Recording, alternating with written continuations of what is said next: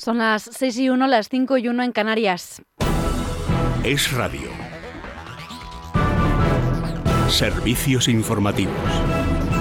Saludos, ¿qué tal? Buenas tardes. La ministra de Justicia, Pilar Job, ha pedido a jueces y fiscales que rectifiquen y den marcha atrás en sus planes de iniciar una huelga indefinida que han convocado varias asociaciones a partir del próximo 16 de mayo. Job les ha pedido que no perjudiquen a los ciudadanos y se ha comprometido a dialogar con ellas.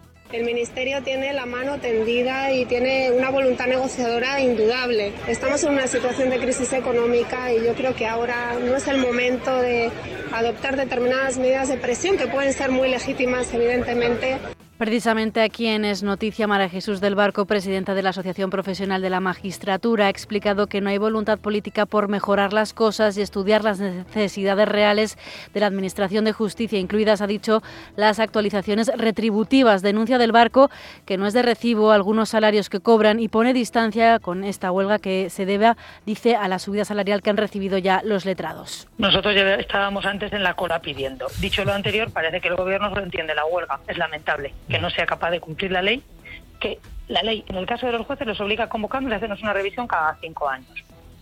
Pero es una pena, es verdad, ¿eh? que el Ministerio entienda solamente o el Gobierno la huelga como lenguaje para dialogar. Más cosas, mientras la Junta de Andalucía ha defendido hoy en Bruselas que cumple con la sentencia del Tribunal Superior de Justicia de la Unión Europea y que la nueva ley no perjudica al Parque Nacional de Doñana, desde el Gobierno amenazan con llevar el asunto al Tribunal Constitucional si no se retira, dicen, la proposición de ley de ampliación de los regadíos. Leticia Barquín. El consejero de Sostenibilidad, Ramón Fernández Pacheco, ha defendido la idea de que en sus manos el Parque Nacional de Doñana no corre peligro. De hecho, ha subrayado que la única intención que tiene la Junta es arreglar un problema social heredado también Pacheco ha aprovechado para arremeter contra el Gobierno de España, mientras la ministra de Transición Ecológica, Teresa Rivera, ha insistido en que se retire la reforma de la agenda. Se ha comprometido con nosotros a evaluar todos los argumentos que hemos tenido la oportunidad de, ofrecerle hoy y, por supuesto, a, a colaborar, como no puede ser de otra manera, para el cumplimiento de las directivas que hoy rigen en Doñana.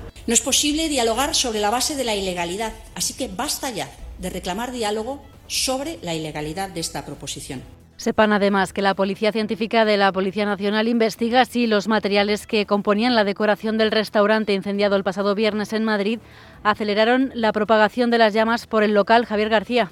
Sí, las plantas artificiales que cubrían gran parte del techo y las paredes del restaurante estaban sujetas por una malla de alambre que como consecuencia de las llamas cayó a una temperatura extrema sobre las mesas y el suelo del local dejando sin escapatoria a los afectados. El alcalde de Madrid, José Luis Martínez Almeida, ha dicho que el local sí contaba con una licencia desde 1997 y que lo que se va a comprobar en la investigación es si la decoración, que fue la que propició el incendio, cumplía o no con la normativa del Ayuntamiento de Madrid.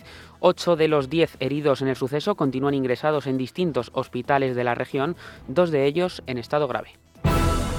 Más información en libertadigital.com. Todos los boletines en esradio.fm.